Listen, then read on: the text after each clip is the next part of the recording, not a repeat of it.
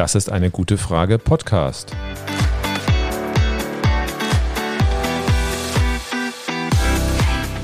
Der Podcast zur Klimakrise. Und zur Energierevolution. Von Cornelia. Und Volker Quaschning.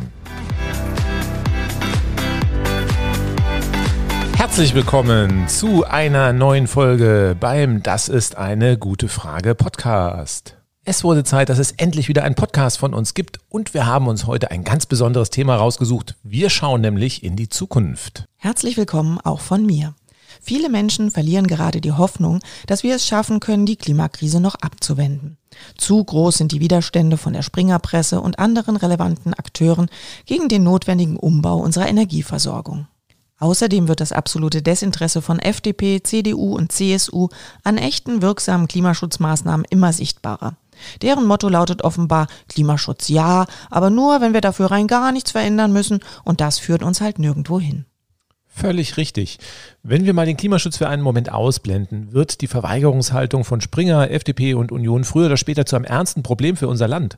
Das haben gar nicht viele Leute auf dem Schirm und darüber sollten wir dringend in Deutschland reden.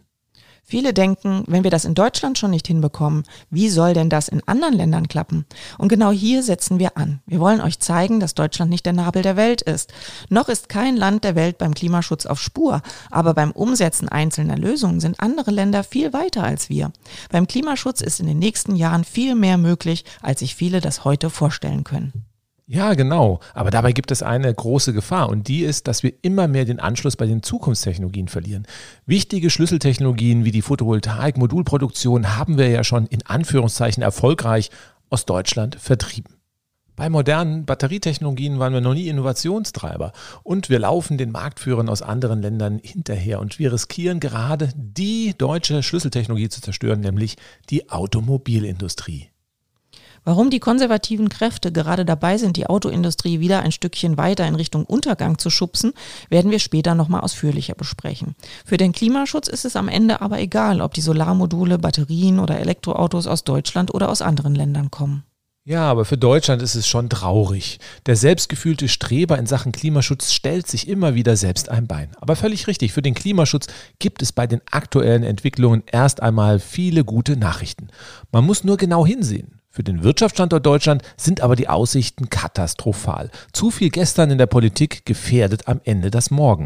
Und momentan ist es unerträglich, wie viel ewig Gestrige unterwegs sind und sich auch noch trauen, die Schuld für viele Miseren der jetzigen Regierung in die Schuhe zu schieben, obwohl uns die Politik der letzten 20 Jahre dahin gebracht hat, wo wir gerade sind.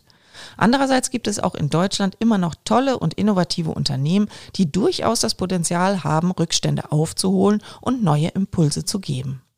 Ja, durchaus. Aber damit wir das nicht auch noch verspielen, müssen unsere Politik und die Gesellschaft endlich mal klare Rahmenbedingungen setzen und diese auch akzeptieren, anstatt alles zu verwässern und zu zerreden. Und wir müssen als alternde Gesellschaft aufhören, wichtige technologische Entwicklungen abzulehnen oder gar versuchen, diese zu verhindern. Am Ende ist Deutschland viel zu klein und unbedeutend, um weltweite Trends aufhalten zu können stellen wir uns den Herausforderungen, anstatt wie Kleinkinder zornig mit dem Fuß aufzustapfen, bäh, ich will das nicht, ich will nicht, dass sich bei uns irgendwas verändert. Manchmal würde ich mir wünschen, da wären nur Kleinkinder unterwegs. Bei einigen spielt Trotz und Renitenz sicher eine große Rolle, aber bei anderen hat der Widerstand auch System. Einige Kräfte in Deutschland spielen sich als Visionär auf, reden permanent von Innovation und Technologieoffenheit und meinen dabei aber in Wirklichkeit, dass wir möglichst lange an den Technologien von vorgestern festhalten sollen, die dann künftig nur etwas neu verpackt werden. Der olle und wenig zukunftsfähige Dieselmotor soll mit E-Fuels ins nächste Jahrhundert gerettet werden. Und statt aus der Energiekrise und der fatalen Abhängigkeit von Erdgasimporten aus Russland zu lernen, wird der dringend nötige Abschied von der Gasheizung als Heizungshammer deformiert. Unglaublich. Ja, was da momentan abläuft, das ist einfach grotesk. Die letzte Regierung hat die Abhängigkeit von russischem Erdgas immer weiter vorangetrieben, Erdgasnetze ausgebaut und den Einbau von Erdgasheizungen subventioniert. Hallo? Wie kurzsichtig muss man denn für so eine Politik sein? Jetzt versucht die neue Regierung einige der Fehler zu korrigieren. Sicher ist dabei nicht alles perfekt. Nur statt gemeinsam Wege zu finden, die katastrophale Abhängigkeit von fossilen Energieträgern schnellstens zu beenden und damit die Klimakrise noch in den Griff zu bekommen, gibt es gegen die nötigen Veränderungen Sperrfeuer aus allen Rohren. Was ist nur so toll am Verbrennen fossiler Energieträger, die wir in Deutschland größtenteils auch noch teuer importieren müssen und damit auch noch die Zukunftschancen der jungen Generation beerdigen? Naja, irgendwie sind wir in Deutschland fest mit den steinzeitalterlichen Errungenschaften wie dem Feuer verwurzelt. Ja, guck mal, wir beherrschen das Feuer. Wir müssen irgendwie was martialisch verbrennen, damit wir uns gut fühlen. Erdgas in der Erdgasheizung, Erdöl im Auto und Kohle in der Industrie und in unseren Kraftwerken. Und in den 1990er Jahren hat man größere Teile der Energiewende so gestaltet, dass man an der uralten Verbrennung festgehalten hat. Die Biomasse deckt heute in Deutschland unter den erneuerbaren Energien den weitaus größten Teil. Jetzt verbrennen wir Brennholz in der Heizung oder ein paar Biotreibstoffe im Verkehr. Wirklich innovativ ist das nicht. Du musst aber fair bleiben. Deutschland hat in den 90er Jahren auch bei der Photovoltaik und der Windkraft Pionierarbeit geleistet und zählte in den 2000er Jahren hier durchaus zur Weltspitze. Um das wenige Jahre später wieder alles zu zerstören. Ja, wir zählten zur Weltspitze, zählten. So bitter das ist, das ist Vergangenheit. Gut, um die Vergangenheit kümmern wir uns später. Schauen wir doch erstmal in die Zukunft, genauer in die Zukunft der deutschen Automobilindustrie. Hä? Welche Zukunft? Die verheizen wir gerade mit einer völlig rückwärtsgewandten Diskussion. Im Jahr 2035 wollte die EU die Neuzulassung von Verbrennerautos verbieten. Endlich, besser spät als nie. Wollen wir unsere Klimaschutzziele erreichen, ist das der einzige sinnvolle Weg. Daraufhin hat die FDP wochenlang die E-Fuel-Sau durchs Dorf getrieben, so lange bis ein völlig dämlicher Kompromiss durchgedrückt wurde, der eine Verbrennerzukunft verspricht, die es so nie geben wird. Ich denke, das sieht die FDP ganz anders. Herr Lindner verweist doch gerne darauf, dass Porsche mit Hilfe der Windkraft schon E-Fuels in der Pilotanlage in Chile herstellt. Damit ließen sich Benzin und Diesel klimaneutral ersetzen. Und mit dieser wunderschönen Geschichte bekommt die Perle der deutschen Automobilindustrie, der Verbrennungsmotor, plötzlich eine ganz neue Zukunftsperspektive. Ja, super Idee. Sag mal, warum schauen sich das so wenige Menschen mal genauer an? In Chile steht ein einziges Windrad, also nochmal in Zahlen 1, das pro Jahr 130.000 Liter synthetischen Treibstoff herstellen soll. Wir verbrauchen in Deutschland über 60 Milliarden Liter Sprit pro Jahr. Von der Anlage in Chile werden dafür dann 500.000 solcher Windräder nötig. Wohlgemerkt nur für den deutschen Sprit. Andere Länder fahren ja auch noch Auto. Hey, in Deutschland drehen sich gerade mal gut 30.000 Windräder nur mal so nebenbei. Das ist doch vollkommen irre. Und neben Ökostrom braucht man für die Herstellung von E-Fuels auch noch Wasser und Kohlendioxid. Das Kohlendioxid müsste man für die Großserienproduktion eigentlich aus der Luft holen, aber weil das zu teuer ist, kommt das bei Porsche aus einer Brauerei, wo Kohlendioxid beim Brauprozess in kleinen Mengen als Abfall anfällt. Das ist doch wohl kein Konzept, das sich für die Masse eignet. Ein Kasten Bier pro Kilometer Porsche fahren, ein Traum für echte Männer, die aber vor allen Dingen einen richtig dicken Geldbeutel haben sollten. Denn aktuell kosten die E-Fuels noch rund 10 Euro pro Liter Sprit. Porsche-Fahrer mit dickem Geldbeutel gibt es ja durchaus einige und die wählen wohl auch mehrheitlich FDP. Aber ob die bereit sind, für Klimaschutz so dermaßen viel für Sprit zu bezahlen? Hm. Das wird alles noch viel billiger, sagt zumindest die E-Fuel Alliance. Im Jahr 2050 verspricht sie einen Preis von rund einem Euro pro Liter für ihre E-Fuels. Ja, und bis dahin wollen sie dann noch munter fossiles Benzin und Diesel verkaufen. Das ist vermutlich wirklich der Plan. Da muss man nur auf die Mitglieder der E-Fuel Alliance schauen. Da ist alles dabei, was beim fossilen Erdölgeschäft Rang und Namen hat. Natürlich auch ExxonMobil. Ja, wow, super. Da fehlt nur noch der Kronprinz von Saudi-Arabien. Aber wenn du ein Unternehmen mit an Bord haben willst, das in der Vergangenheit extrem erfolgreich wirksame Klimaschutzmaßnahmen torpediert hat, ist man bei ExxonMobil genau an der richtigen Adresse. Und die sollen uns nun zusammen mit anderen in eine klimaneutrale Zukunft führen. Wohl kaum. Es geht hier nicht um einen sinnvollen Plan, den Autoverkehr möglichst schnell klimaneutral zu machen, sondern darum, noch möglichst lange Geschäfte mit Erdöl machen zu können. Dass der Plan nicht funktionieren kann, hast du ja schon mit einem simplen Dreisatz am Beispiel der Porsche Windkraftanlage gezeigt.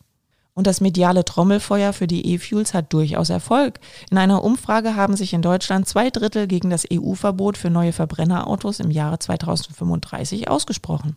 Boah, solche Umfragen finde ich beängstigend. Überleg doch mal, was das heißt. Die große Mehrheit der Deutschen können sich nicht vorstellen, dass ihr übernächstes Auto kein Verbrenner mehr ist. Zwei Drittel. Zwei Drittel in Deutschland sind Elektroautos skeptisch und lehnen schnelle Innovationen beim Auto ab. Elektromobilität geht noch mir bloß weg mit diesem neumodischen Kram. Ja, aber da siehst du mal, wie erfolgreich die Kampagne ist, die seit Jahren gegen das E-Auto gefahren wird. Vermutlich hatte da auch das eine oder andere Automobilunternehmen die Hände mit im Spiel und sich damit das eigene Grab für die Zukunft geschaufelt. Aber da müssen doch bei allen Parteien die Alarmglocken läuten.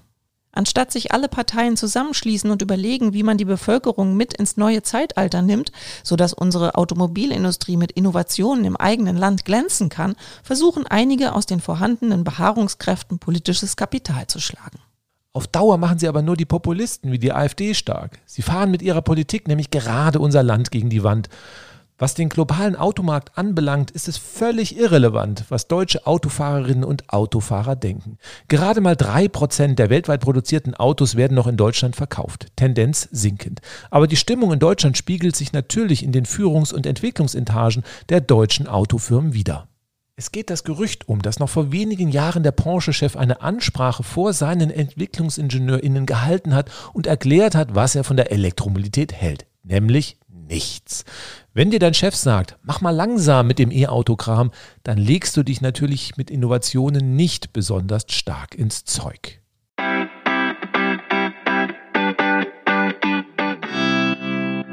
Was in Deutschland passiert, ist global gesehen gar nicht so wichtig.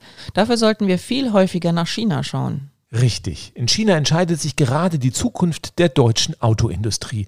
Vielleicht dazu ein paar Zahlen, damit endlich alle verstehen, wo der Hammer hängt. Im Jahr 2022 wurden 29 Prozent aller weltweit produzierten Autos nach China verkauft. 29 Prozent. Deutschland 3, China 29. Also fast jedes dritte Auto geht nach China. Aber damit nicht genug. Die Abhängigkeit von China ist für Deutschland noch größer. Fast 40 Prozent des Autoabsatzes deutscher Automobilhersteller, also VW, BMW, Mercedes-Benz, werden in China verkauft. Vier von zehn Arbeitsplätzen in der deutschen Automobilproduktion hängen vom China-Geschäft ab. Wenn der chinesische Automobilmarkt etwas hustet, wird das für die deutsche Automobilbranche eine heftige Corona-Pandemie. Und schon Mitte 2023 droht der deutschen Automobilbranche in China ein regelrechter Hustenanfall. Zum 1. Juli werden dort die Abgasgrenzwerte massiv verschärft. Stimmt, das hat auch was mit Husten zu tun. Oh Mann, ja.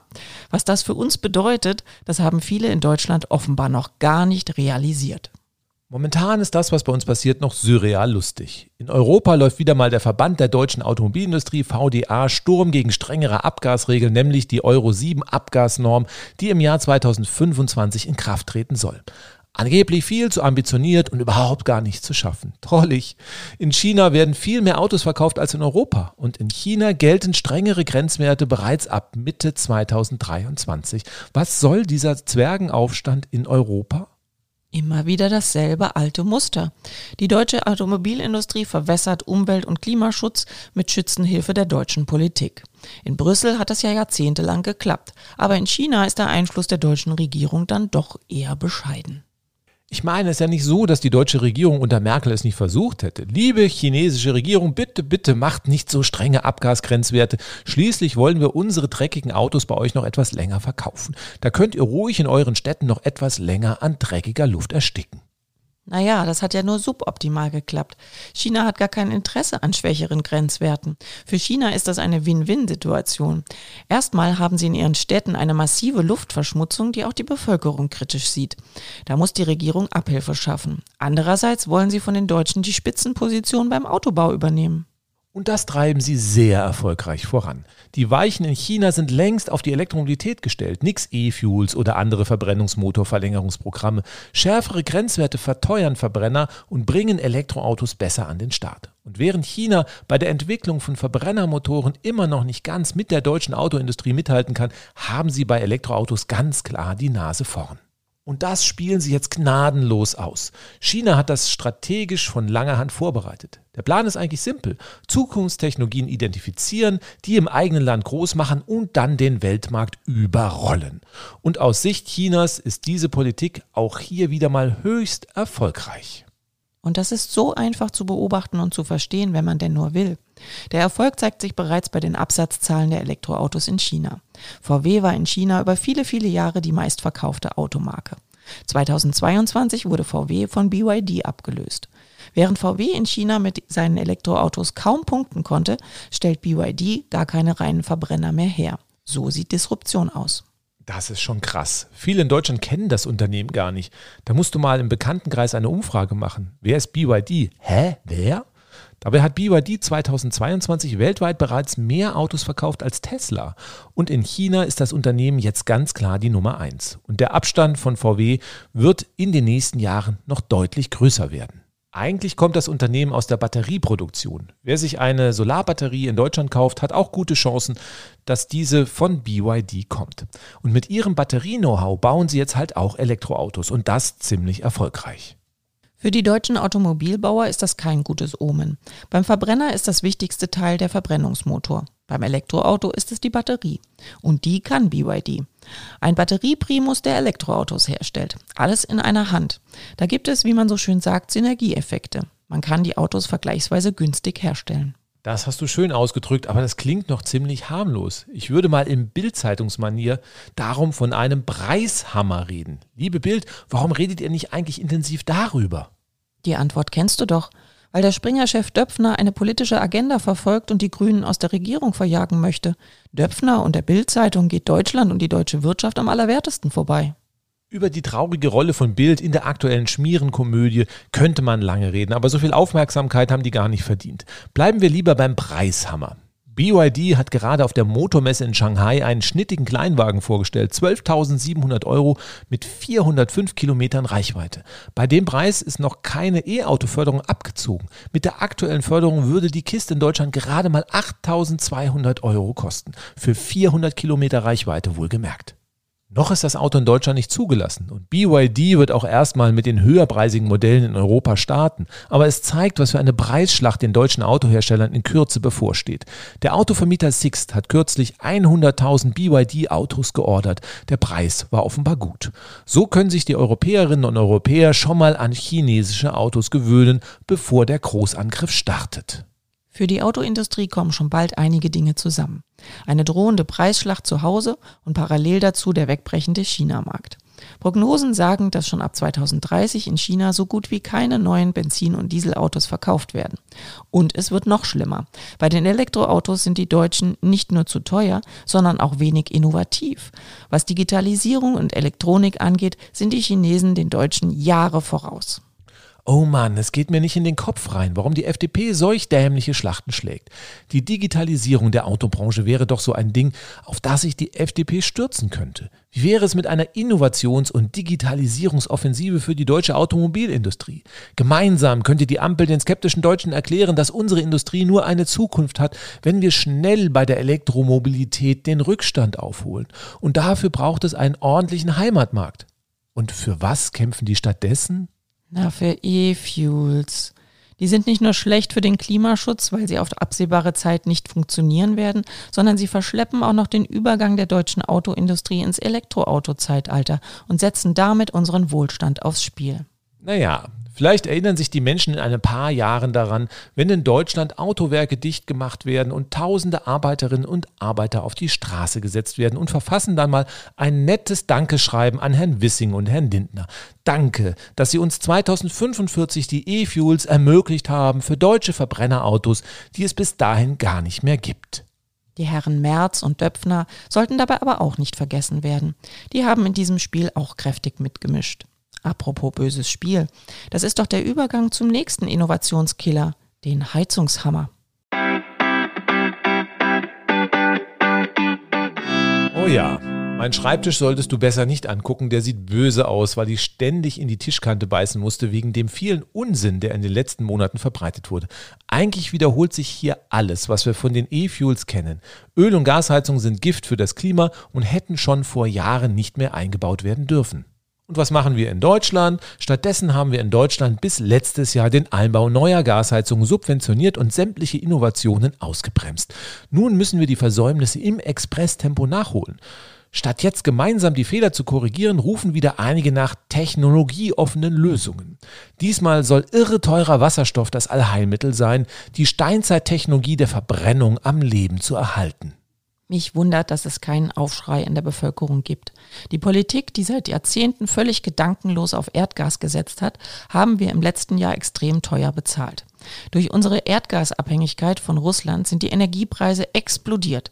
Die Regierung musste einen viele Milliarden schweren Doppelwumms beschließen. Jetzt subventionieren wir das Erdgas für die zuvor subventionierten Gasheizungen. Trotzdem ächzen die Menschen unter den hohen Energiepreisen.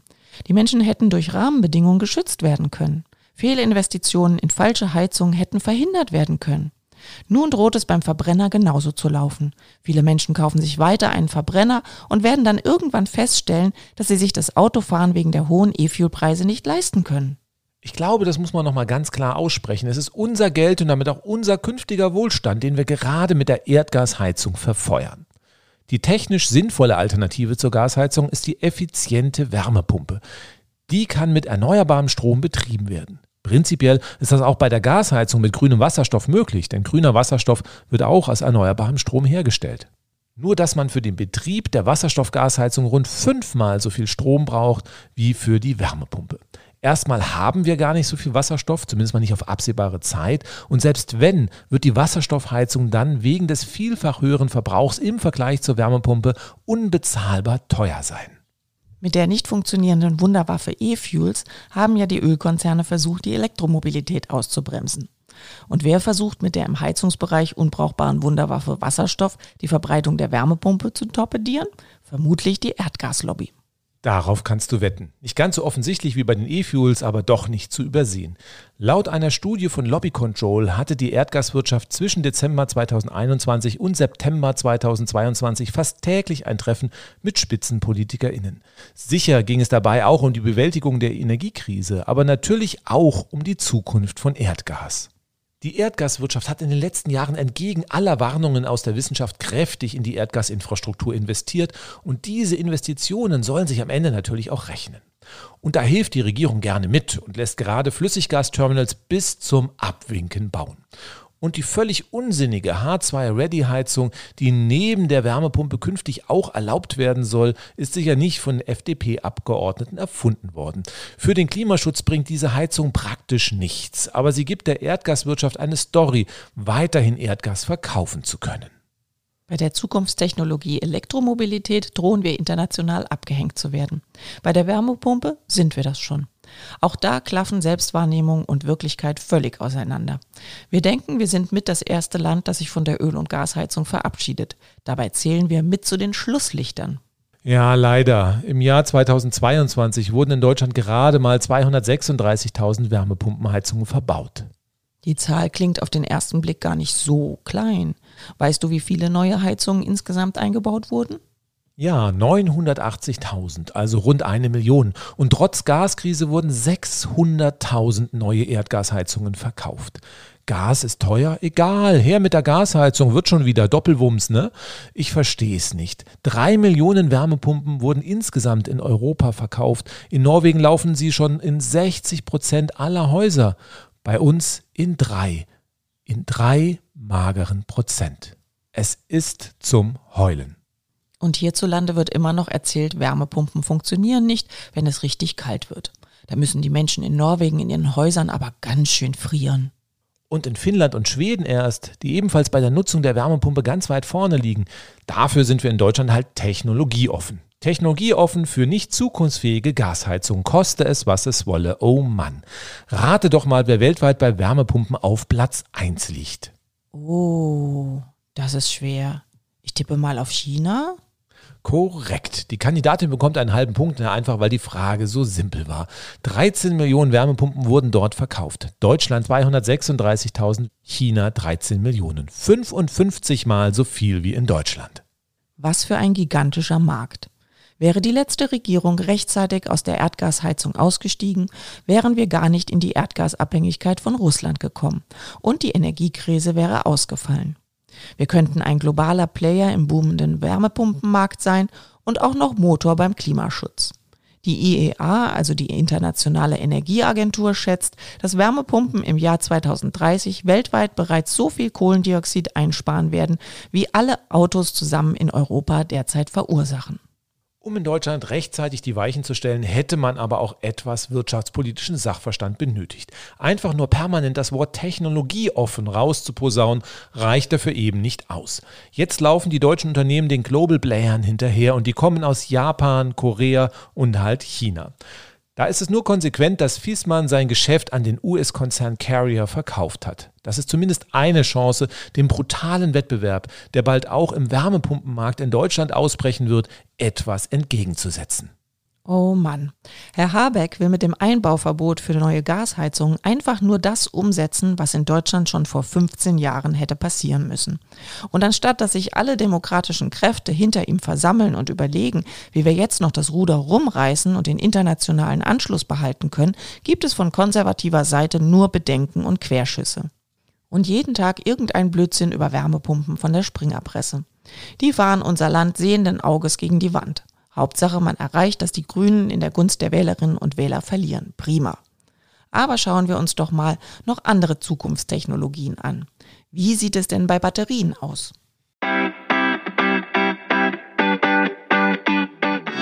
Oh je, ganz böses Thema. Ich glaube, da reden wir besser nicht drüber. Bei Batterien haben wir weltweit einen regelrecht explodierenden Markt mit schwindelerregenden Wachstumsraten.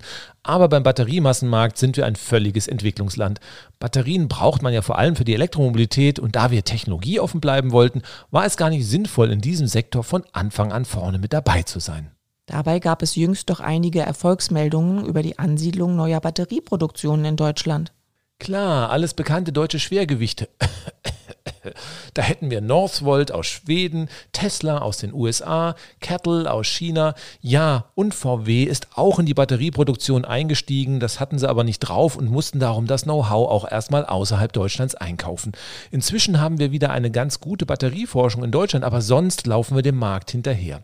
Früher haben deutsche Technologieführer Werke in China gebaut. Heute bauen chinesische Technologieführer Werke in Deutschland. So sieht es derzeit leider aus. Tja, das ist ja nur die nächste Zukunftstechnologie, die man in Deutschland verpennt hat. Na gut, dann lass uns am Schluss mal lieber noch über die Photovoltaik reden. Da waren wir zumindest mal Weltmarktführer. Ja, und das ist noch gar nicht so lange her. Das goldene Zeitalter der deutschen Solarpioniere. Wir hatten Dutzende international tätige Solarmodulproduzenten in Deutschland und Berlin war ein bedeutender Standort für die weltweite Solarmodulproduktion. Ja, genau. In Adlershof waren einige Unternehmen angesiedelt. An einem fährt man heute noch vorbei, wenn man vom S-Bahnhof Adlershof in Richtung Stadtautobahn fährt. Ein tolles Gebäude mit viel integrierter Photovoltaik. Wie hieß das Unternehmen noch? Solon. Die waren doch mal eine der größten Solarmodulhersteller in Europa. Ja, bis sie 2014 die Tore dicht gemacht haben oder dicht machen mussten. Heute befindet sich in dem Gebäude ein Callcenter, glaube ich. 2012 hatte sich die deutsche Regierung überlegt, bei der Energiewende ein paar Gänge zurückzuschalten. Das ist aber vornehm ausgedrückt. Ich würde sagen, die FDP und die CDU mit Minister Altmaier und Co. haben beschlossen, die deutsche Solarbranche über die Klinge springen zu lassen, um ganz technologieoffen das Geschäft der Kohle- und Gaskraftwerke nicht zu zerstören. Und das mit vollem Erfolg. 2011 bezeichnete der wirtschaftspolitische Sprecher der Union die Solarbranche als ein Teich voller Frösche, die man trockenlegen wolle.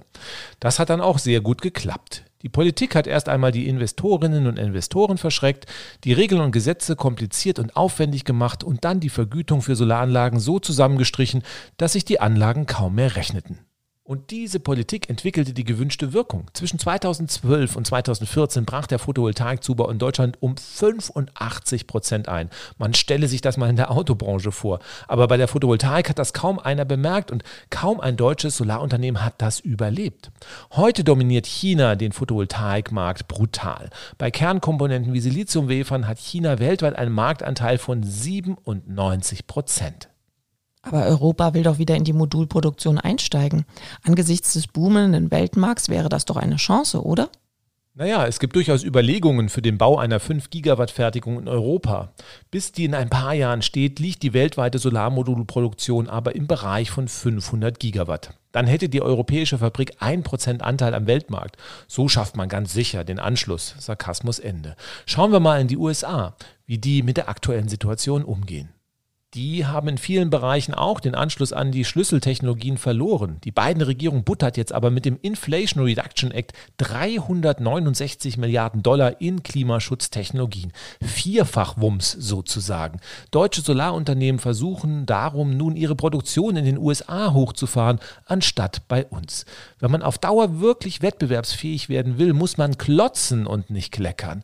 Natürlich würde das bei uns auch erstmal richtig teuer werden. Viele Schlüsselkomponenten für Solarmodulfabriken werden gar nicht mehr in Europa hergestellt. Da fängt man wieder von ganz weit vorne an. Gravierende Fehler aus der Vergangenheit zu korrigieren, ist halt immer richtig teuer und kostet am Ende viel Geld. China hat uns also abgehängt und dann ziehen auch noch die USA demnächst gnadenlos an Europa vorbei. Schöne Aussichten. Aber lass uns nochmal zurück zur Photovoltaik kommen. Wann waren wir da nochmal bei der Photovoltaik international ganz vorne mit dabei, haben alles selbst beherrscht, ohne Know-how von China zu benötigen? Tja, wie gesagt, das ist gerade mal gut zehn Jahre her. So brutal schnell rächen sich gravierende politische Fehler. Dauernd nur jammern hilft uns aber nicht weiter. Lass uns doch mal an dieser Stelle über das Engagement von China für den Klimaschutz freuen. Das klingt fast ein wenig sarkastisch, wenn man an die fatale deutsche Politik und die Zukunftsaussichten der Wirtschaft denkt. Aber für den Klimaschutz sind das in der Tat sehr gute Nachrichten. Der Photovoltaikmarkt wächst derzeit um 40 Prozent pro Jahr. Wohlgemerkt, das ist ein exponentielles Wachstum, also kein lineares. Das heißt, es geht durch die Decke und das ist Wahnsinn. Vor zehn Jahren war Solarstrom weltweit völlig unbedeutend. Heute deckt Solarstrom schon 4% des weltweiten Strombedarfs. In drei bis vier Jahren wird die Photovoltaik bei der weltweiten Stromerzeugung die Kernenergie überholen und 2040 könnte die Photovoltaik schon mehr als die Hälfte des weltweiten Strombedarfs klimaneutral decken und würde damit auch weltweit die Kohlendioxidemissionen nach unten drücken. Das ist in der Tat die Chance für den globalen Klimaschutz. Und das passiert nicht, weil alle Länder endlich eine vorausschauende Klimapolitik machen, sondern einfach nur, weil China die Technologie so erdrückend nach vorne gebracht hat, dass die Photovoltaik inzwischen weltweit die mit Abstand billigste Art der Stromerzeugung ist. Wir können uns in Deutschland dabei auch ein wenig auf die Schulter klopfen. Wir haben die Idee gehabt und als erstes an die Energiewende und die Photovoltaik geglaubt. Als sie dann kurz vor dem Durchbruch stand, hat unsere Politik dann die Handbremse angezogen und mit vollem Bewusstsein die Technologie den Chinesen übergeben und die deutsche Solarwirtschaft abgewürgt. Der damalige Wirtschaftsminister Altmaier von der CDU hatte das seinerzeit auch noch öffentlich als Erfolg gefeiert. Erzählt haben sie dann im gleichen Atemzug, dass der Klimaschutz die Wirtschaft und die Arbeitsplätze in Gefahr bringt. So geht Arbeitsteilung. Wir bleiben technologieoffen, zerstören Arbeitsplätze und China macht das große Geschäft. Applaus, liebe Politik. Das ist zumindest momentan die harte Realität. Das, was in der Solarbranche passiert ist, droht bei weiteren Schlüsseltechnologien, wie wir am Anfang gezeigt haben. Darum will ich es hier mal mit einem Appell versuchen. Liebe FDP, liebe CDU, liebe CSU, liebe Vertreter der Springerpresse. Wenn wir uns den Weltmarkt anschauen, ist ganz klar, wohin die Reise geht. Elektroautos, Wärmepumpen, Batterien und erneuerbare Energien sind die Schlüsseltechnologien dieses Jahrhunderts. Sie sind gerade dabei, die globalen Märkte im Sturm zu erobern. Wir reden hier über Billionen Euro schwere Märkte. Wir als Exportnation können uns nicht länger leisten, unter dem Vorwand der Technologieoffenheit an alten, nicht mehr zukunftsfähigen Technologien festzuhalten. Bitte beenden Sie Ihre Widerstände gegen die nötigen schnellen Veränderungen in unserem Land. Noch haben wir eine kleine Chance, international den Anschluss zu wahren. Doch dazu müssen wir in diesem unseren Land alle an einem Strang ziehen. Wir können uns politische Grabenkämpfe nicht länger leisten. Wenn wir den Anschluss nicht schaffen, werden wir einen langen wirtschaftlichen Abstieg vor uns haben. Das sind immer Zeiten, in denen Populisten und radikale Kräfte massiv an Zulauf gewinnen. Der Feind unseres Landes sind nicht irgendwelche grünen Politikerinnen und Politiker, die verzweifelt versuchen, zumindest einige Fehler der Vergangenheit zu korrigieren. Der Feind unseres Landes sind unsere Trägheit und die Beharrungskräfte, die unaufhaltsame Veränderungen verschleppen oder gar verhindern wollen und unsere Nachkommen somit nicht nur in eine Heißzeit schicken, sondern auch unsere Arbeitsplätze und unseren Wohlstand aufs Spiel setzen. Das war eine schöne Ansprache, aber vermutlich vergeblich. Ich glaube nicht, dass die von dir angesprochenen unseren Podcast hören. Sie sind viel zu sehr mit sich selbst beschäftigt und wie sie ohne Rücksicht auf Verluste bei der nächsten Wahl einen kleinen Vorteil erreichen können. Drum mein Appell an die Hörerinnen und Hörer. Redet mit wem immer ihr könnt über die gravierenden wirtschaftlichen Risiken, die auf unser Land durch die verschleppte Energiewende und eine viel zu zögerliche Klimaschutzpolitik zukommen. Geht in die Sprechstunde eurer Landtags- und Bundestagsabgeordneten und fragt sie, mit welchen Technologien sie die Zukunft unseres Landes gestalten werden und was sie machen wollen, damit wir nicht immer weiter international den Anschluss verlieren. Ihr könntet auch Bildzeitung und Co. mit Leserbriefen fluten. Noch besser wäre es, die deutsche Wirtschaft würde ihre Anzeigen in den Springer-Medien einstellen, zumindest solange diese eine regelrechte Kampagne gegenüber lebenswichtige Zukunftstechnologien fahren. Denn mit diesen Anzeigen finanziert die deutsche Wirtschaft gerade ihren eigenen Niedergang. Und wenn jemand von Technologieoffenheit redet, fragt die Person doch mal, ob sie von der Technologie so wenig versteht, dass sie sich das alles offen halten muss. Also ich verstehe gar nicht, warum Technologieoffenheit positiv besetzt ist. In anderen Bereichen würden die Menschen bei dem Begriff Offenheit doch auch einen Vogel zeigen. Hey Schatz, das mit unserer Verlobung wird erstmal nichts. Wir müssen uns doch beziehungsoffen halten. Und den neuen Job habe ich leider auch nicht bekommen. Der Chef wollte mitarbeiteroffen bleiben. Ich habe auch nichts fürs Wochenende eingekauft. Beim Essen wollten wir ja lebensmitteloffen bleiben. Das wird nach hinten losgehen. Und damit wir nicht genauso im echten Leben versagen, stellt euch den modernen Zukunftstechnologien. Natürlich müssen wir für den Klimaschutz und eine lebenswerte Zukunft unserer Nachkommen weg von unserer Autokultur und alternative Konzepte zur Mobilität fördern, Fahrradinfrastruktur schaffen, öffentlichen Verkehr ausbauen, im Verkehr einfach ganz neu denken. Aber bis dahin nutzt Elektroautos statt Verbrenner, nutzt außerdem Wärmepumpen, Batteriespeicher und Solaranlagen und helft mit, dass das Heizungshammergejaule aufhört. Nochmal zum Mitschreiben. Wärmepumpen funktionieren auch im Altbau hervorragend. Und nein, lieber Herr Söder, der Einbau von Wärmepumpen kostet nicht bis zu 300.000 Euro. Das ist völliger Bullshit, Unsinn. Mir ist unbegreiflich, wie ein Ministerpräsident so einen Nonsens hemmungslos in der Öffentlichkeit verbreiten kann. Richtig. Zeigt eurem Freundeskreis und eurer Nachbarschaft, dass genau diese Technologien uns weltweit in eine saubere und klimaneutrale Zukunft führen werden. Und dass das kein Teufelszeug ist, das man bekämpfen muss und vor allem, dass es die Technologien sind, die auf Dauer die niedrigsten Kosten haben werden. Und wenn ihr weitere Hintergründe dazu wissen wollt, findet ihr diese in unseren anderen Podcast-Folgen, in meinen YouTube-Videos, der Kurzvideoserie Quaschning erklärt auf TikTok, Instagram und anderen sozialen Medien und natürlich in unserem Buch Energierevolution jetzt. Gerne könnt ihr auch auf YouTube Kommentare zu dieser Podcast-Folge schreiben und untereinander diskutieren und empfehlt uns weiter.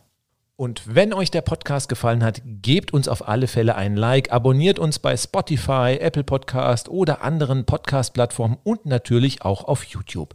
Tschüss, bis zum nächsten Mal. Tschüss auch von mir.